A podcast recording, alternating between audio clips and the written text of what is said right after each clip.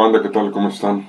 Episodio número 74 de este hermoso podcast llamado Toma 1. Hoy quiero hablarles de una película en una retro review más, de una película que, que eh, hace dos, dos días cumplía 10 años. Estrenada en 2012, dirigida por Steven Chopsky The Perks of Being a Wallflower, o en, o en español, y como la conocí yo, las ventajas de ser invisible. En, en Pittsburgh, Pennsylvania, en 1991, en una escuela secundaria, un estudiante de primer año llamado Charlie es un observador. Él ve todo lo que está pasando a su, a su alrededor hasta que conoce a dos estudiantes de, último año, Sam y su hermanastro Patrick.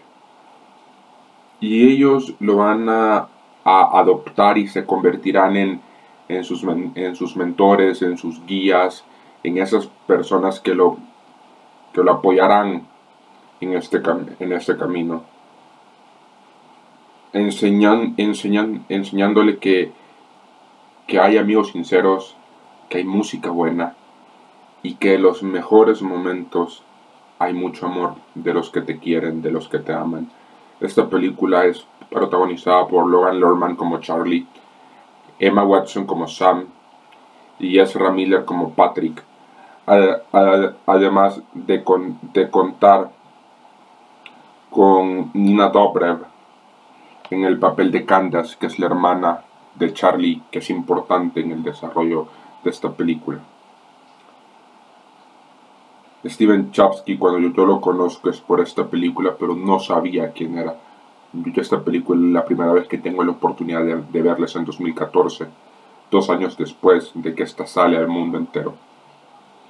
Me rompió el corazón y me rompió en muchas partes, porque, porque yo fui alguien y soy alguien que me cuesta hacer amigos y no conozco a las personas cuesta como conocer gente nueva. Porque no está en mí, no, forma parte de mí eso. Y, y, me, y me identifico muchísimo con Charlie por, por diferentes razones. A lo largo de esta película nos van contando poco a poco quién es Charlie, qué es lo que está afrontando y por qué es así. ¿Por qué, por qué, es, por qué es así? Aquí en este podcast no, no vamos jamás a ocupar la, la, palabra, la palabra loco o loca, porque considero que no, nadie, está loco, nadie está loca. Charlie tiene un, un, una, un mental issues diagnosticado ya eh, y en la película nos muestran que, que él sufrió de algún tipo de abuso y esto Charlie no lo, lo cuenta tan normal hay una escena, no quiero spoilear a nadie, pero es una película del 2012, a 10 años, imposible que nadie la, haya visto. Hay una escena que a mí personalmente me rompió muchísimo, que es Charlie después de, estar drogado por un, por, un brownie que le da Bob.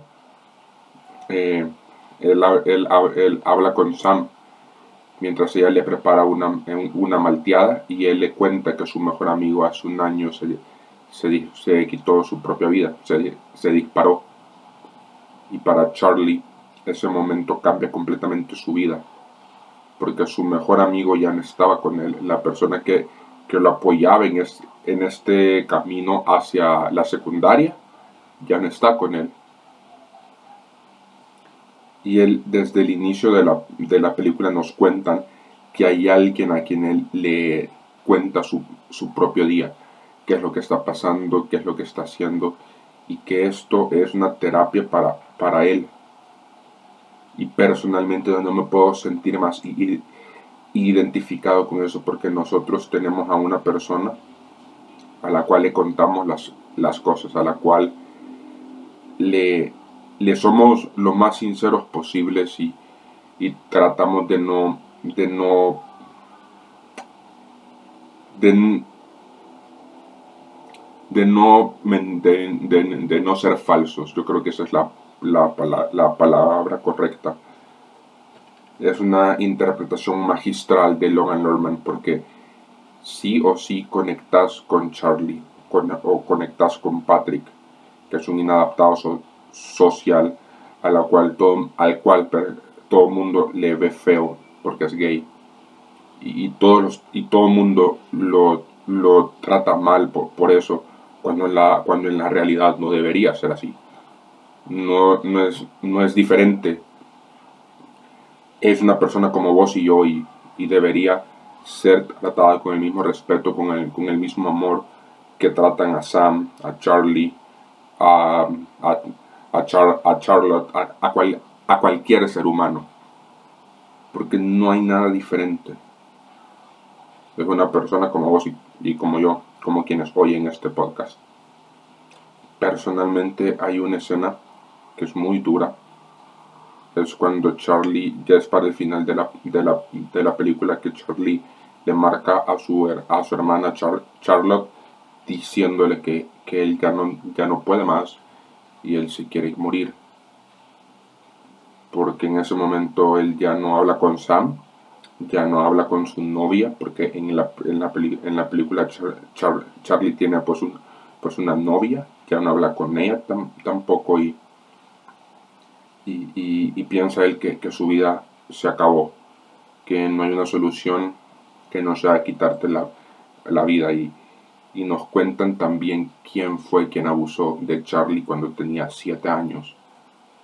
Y es durísimo ver a un chavo, y más en el año que está desarrollada esta película, que es mil, 1991, ver a un chavo que, no, que tiene miedo de, de, expresar lo que está pasando, de, de, contar lo que está viviendo, de, de decir que, que necesita ayuda porque no es como hoy, que, que, que tenemos quizás una facilidad para, para pedir ayuda, para, para, para, reconocer que necesitamos que nos, que nos apoyen. Quizás en esa época no era así y, cuántos suicidios no hemos, no hemos visto, cuántas personas que lastimosamente se quitan su propia vida no, no conocemos. Y, y, y Charlie me, me, enseñó eso, que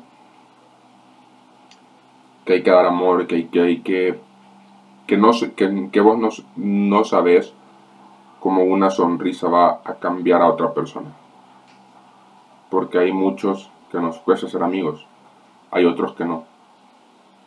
Hay, hay otros que se, nos, que se nos facilita un poco más el entablar una plática. Y hay otros que no.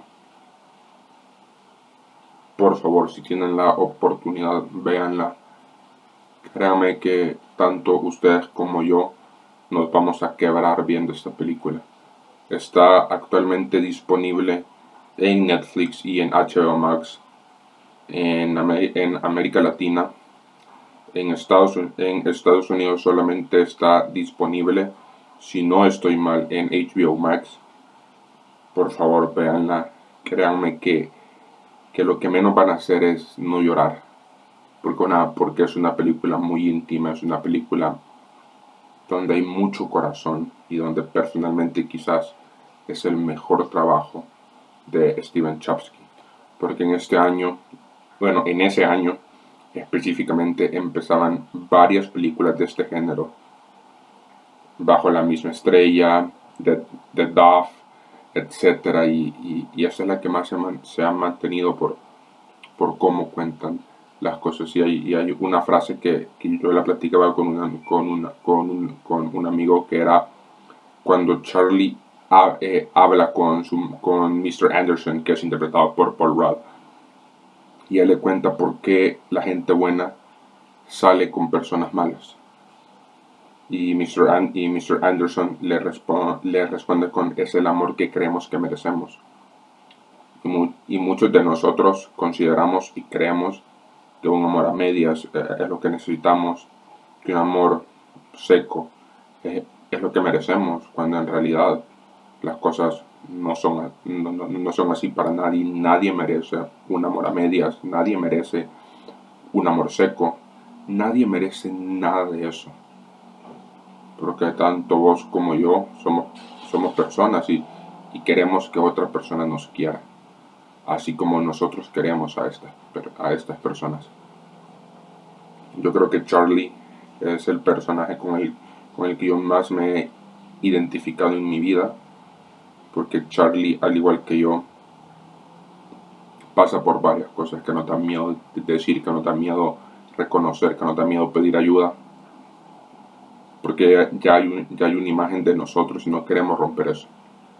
Pero la realidad es que lo mejor que podemos hacer hoy es pedir ayuda a quien, a quien consideres, pero de preferencia a un especialista. Porque son, son cuestiones de, segundos, son, son decisiones de, de segundos y, y, no podemos dejar las, cosas a medias. No, yo hasta acá llego, son las 9 y 46 en este episodio. Por favor vean las ventajas de ser invisible.